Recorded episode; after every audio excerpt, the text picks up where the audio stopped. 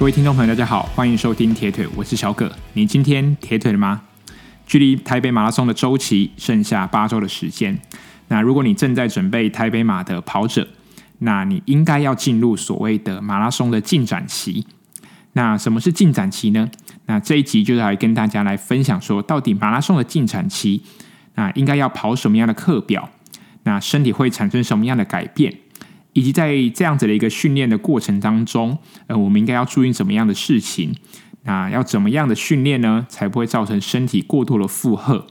那以及在这个时候是非常关键的时刻，要如何提升身体的素质，然后达到我们的目标配速，进而能够完美的站在我们的起跑点上。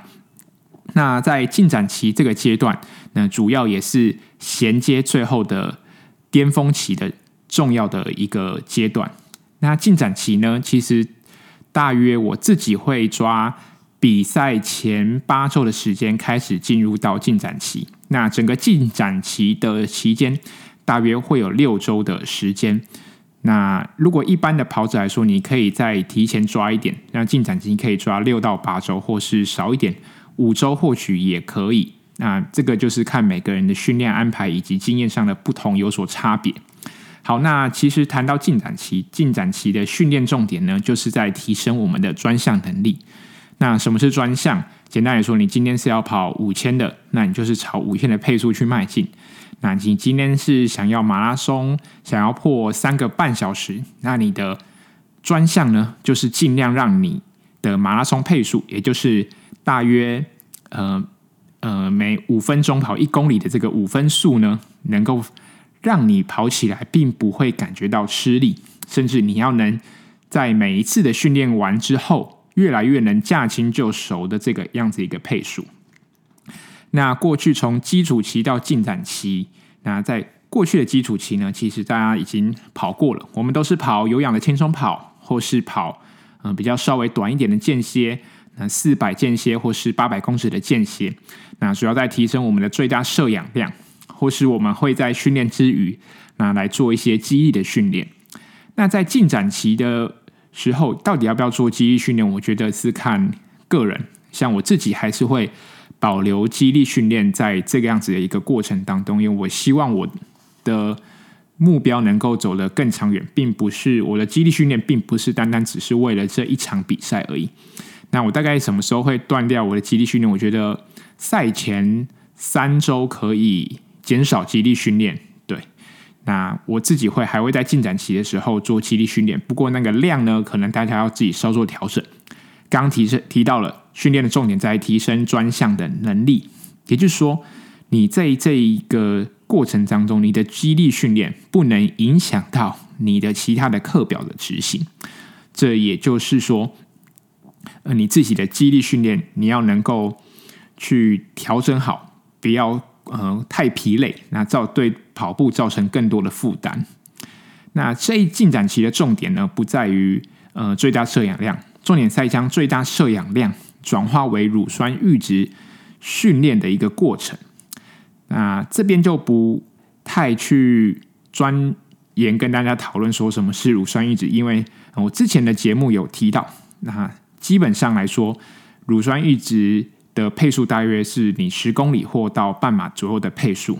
那乳酸阈值是什么？之前前几集有提过，或是大家可以上网搜寻一下。简单来说，就是你抗疲劳的能力要更好。那最在这个周期呢，最主要的课表呢是以长间歇跟配速跑为主。那这样子的一个课表，我们要目标呢就是朝我们习惯的配速前进。刚刚提到，如果你是想要破三个全马想要破三个半小时的人，你要非常习惯五分速的这样一个配速。那你在常见些的配速上，你要比呃五分速再快一点。那你可能跑四分四十五左右，那你的配速跑你可以跑到四分五十五。对，那以这样子一个嗯模式下去算，那常间歇的。有什么样的常间歇的课表呢？例如说，呃，六乘一千六百公尺，也就一千六百公尺跑六组，或是三千两百公尺跑三组。那甚至到四千八百公尺或是五千公尺跑两组，或者是说一千两百公尺跑八组。那一般来说，以马拉松你训练马拉松的话，你的长距离的间歇跑，大约你的质量的速度，就是刚刚提到一千六乘六，或是三千二乘三，或是四千八乘二，那你的总质量落在十 K 以内，就是非常 OK 的。那我当然知道有些，嗯、呃。呃，更进阶的一个跑者，他可能会跑到一千呃十二 K，他的总质量会跑到十二 K，甚至十五 K。那他的像他的进展期结束之后巅峰期，他可能五千他会跑到三组，都是有可能的。那就看每一个跑者的呃程度以及训练来说有不同。那这样的一个常见一些课苗呢，其实就是来提升我们的乳酸阈值的门槛，那目的在增加我们抗疲劳的耐力。最重要，最重要，你跑完进展期啊，在进展期的过程中，在每一次的练习中，你要可以强化我们对比赛的信心，这是非常重要的。那其实时序已经到秋天，甚至呃，听天气预报说，今年的冬天可能会比过往还要更冷一点。那这次呃，因为受到疫情影响嘛，啊，大家夏天的上面速度可能，或是我们的基础可能没有那么好，那。或是我们距离我们的目标配速，我们的常见鞋已经、呃、很久没有跑了，所以而且这这些的速度可能是我们夏天跑不出来。但我觉得，如果你是第一次接触到长距长距离间歇的话，我觉得不要害怕这样子的一个课表。虽然我们过去可能嗯、很久有人跑过的话，可能是已经是可能一年前，或是已经超过半年没有碰这样一个距离，这样一个速度。那不过我觉得。并不要担心，一步一步来。那因为进展期有六周嘛，你前面两周还可以看看我们自己的身体是否能够适应这样一个强度。那如果你觉得呃太吃力的话，我就要调整配速。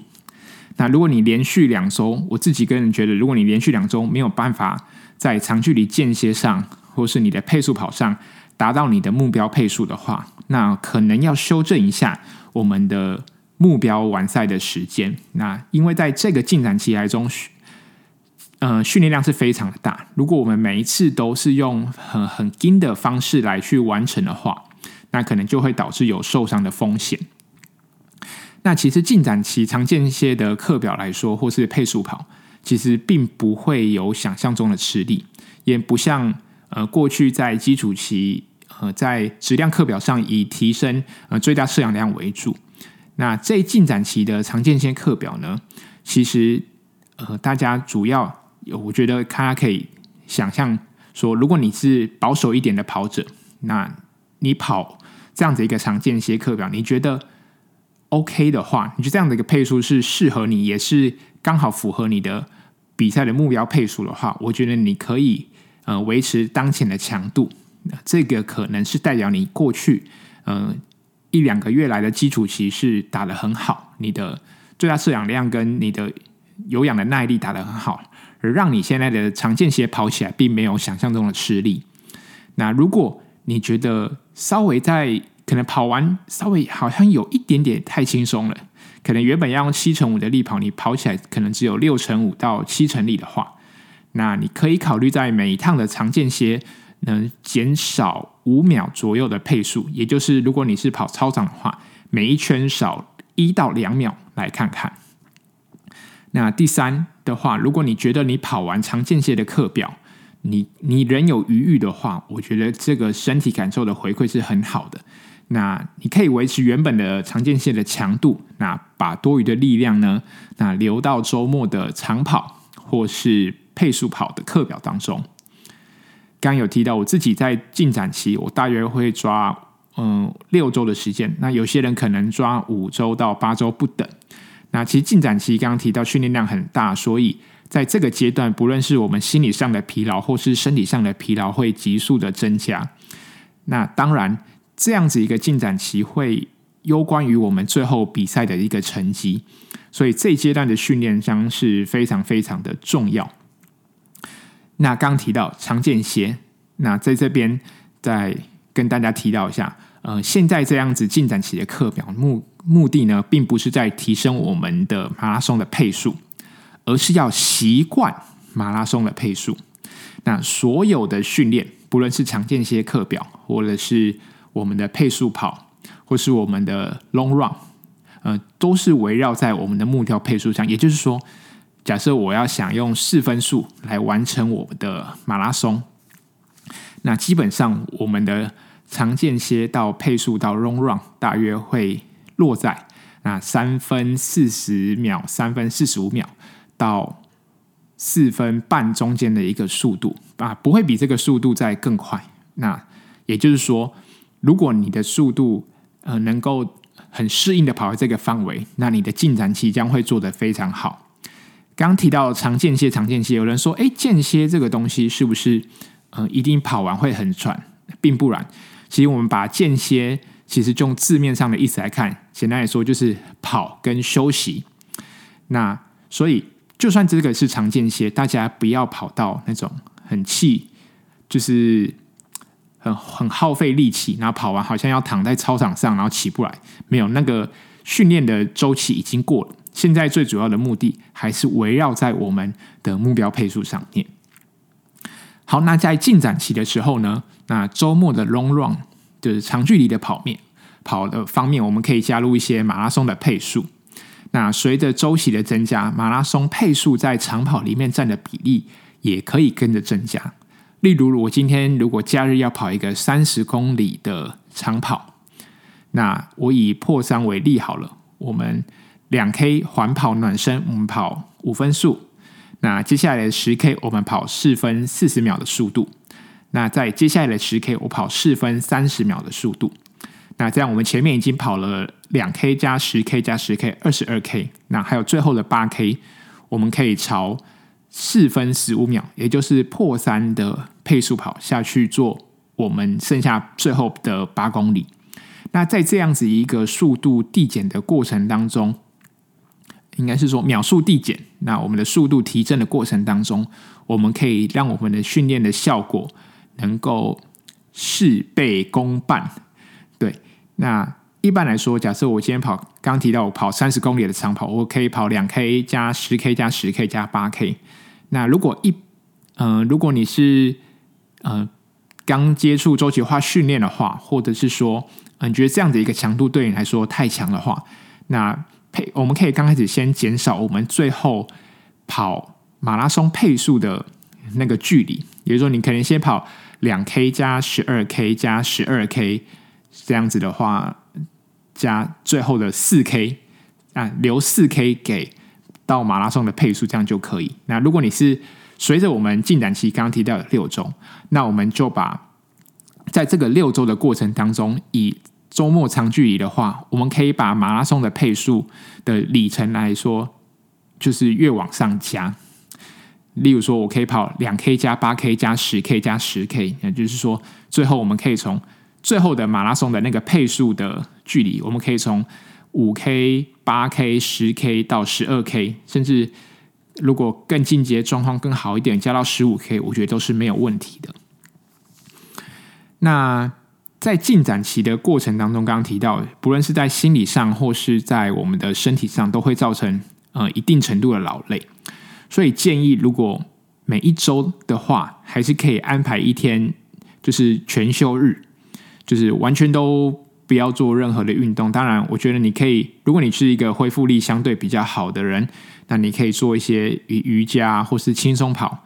也是 OK 的，但是如果你是想让自己身心灵真的是完全放松，我觉得一周还是可以安排一天的全休日。你就那一天可以睡到自然醒也好，那让身体做一些比较轻松的活动，我觉得都是非常 OK 的。那刚刚提到进展期待提升专项的能力，也就是说你在训练的时候好好训练，那休息的时候当然也是要好好的休息。那在进展期的过程当中，因为它是连接在连接着最后的巅峰期，那有些人巅峰期可能可以嗯、开到一周或到两周，那依照每个人的身体程度的不同，或是你自己的习惯不同而有所调整。那在这个样子一个进展期，或是我们越接近比赛的日子，其实呃跑者还会很习惯，就是可能在空余时间脑袋中想的都是到底操场一圈的。配速我要跑几秒？就会很容很越来越接近比赛之后，我们脑中会不自觉的，就是都是比赛的东西。那我觉得这个也不是什么坏事，不过这个现象是，我想多数的跑者可能都会遇到，尤其你是呃走过周期化训练，那毕竟要一场比赛要跑出好的成绩，是经过嗯、好几个月的训练，可能才能好好的站在一场比赛的起跑点。所以这样子的一个过程当中，嗯、这样的一个现象是难免的。对，我我自己会有，不知道大家会不会跟我有一样的一个情形，这样子。那刚刚提到，呃，这里补充一点，刚提到就是长距离的间歇，我建议在这边的休息，就是跑主课表那中，呃，每组中间的跑呃休息是呃的过程当中，我个人不建议是呃原地停下来休息，我自己习惯的是以跑休的方式来做中间的恢复。那因为其实我们人会习惯一些模式，也就是说。其实跑长距离间歇的时候，身体会疲劳。那当你累的时候，如果你这时候选择跑休的话，那我们身体就会习惯。我们是当我们身体尽管面临到劳累的时候，身体还是能够不断的往前的跑动。这是一个习惯的模式的调整。当然，过程当中，如果你以跑秀的方式去做进行的话，相对如果你训练的 OK，也会提升我们的耐力。好，那节目的。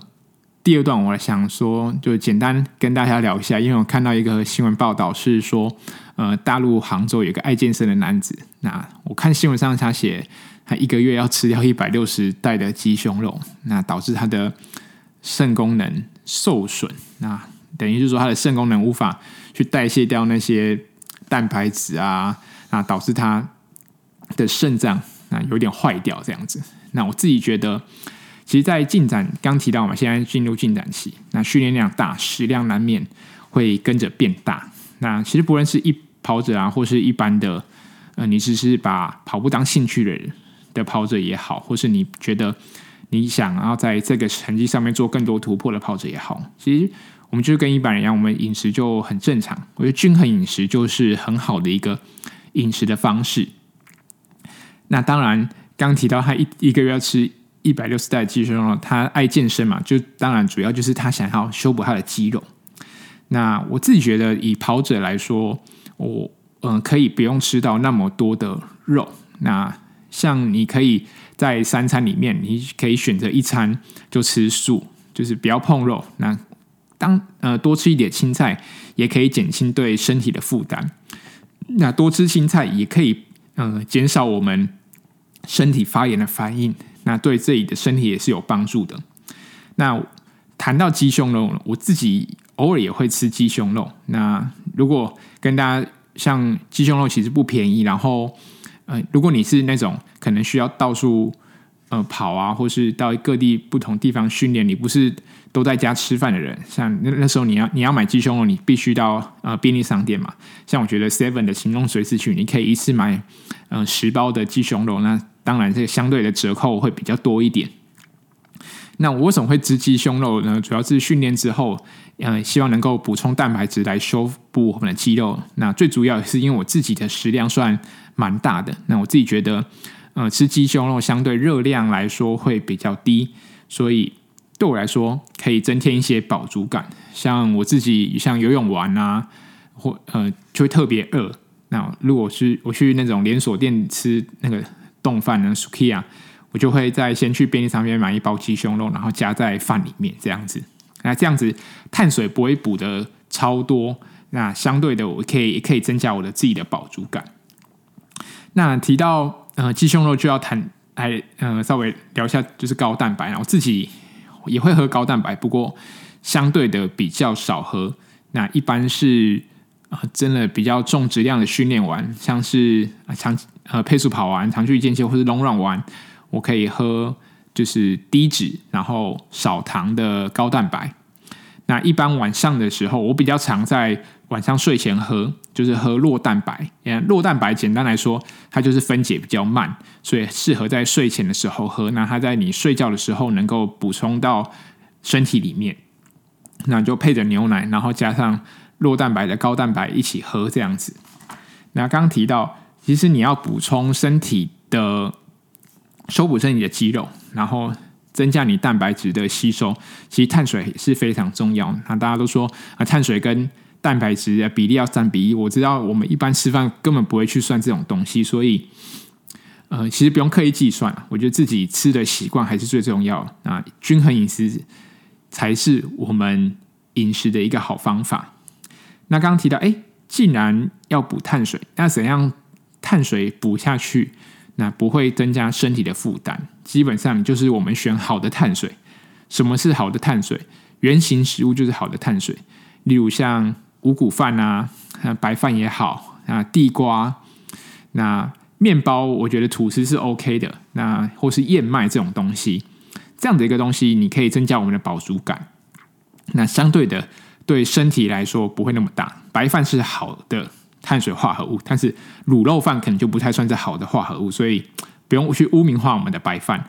所以这样简单来说，嗯，碳水还是要吃，还是要补。那自己在补的过程中，可以选择比较好的，对身体负担比较小的。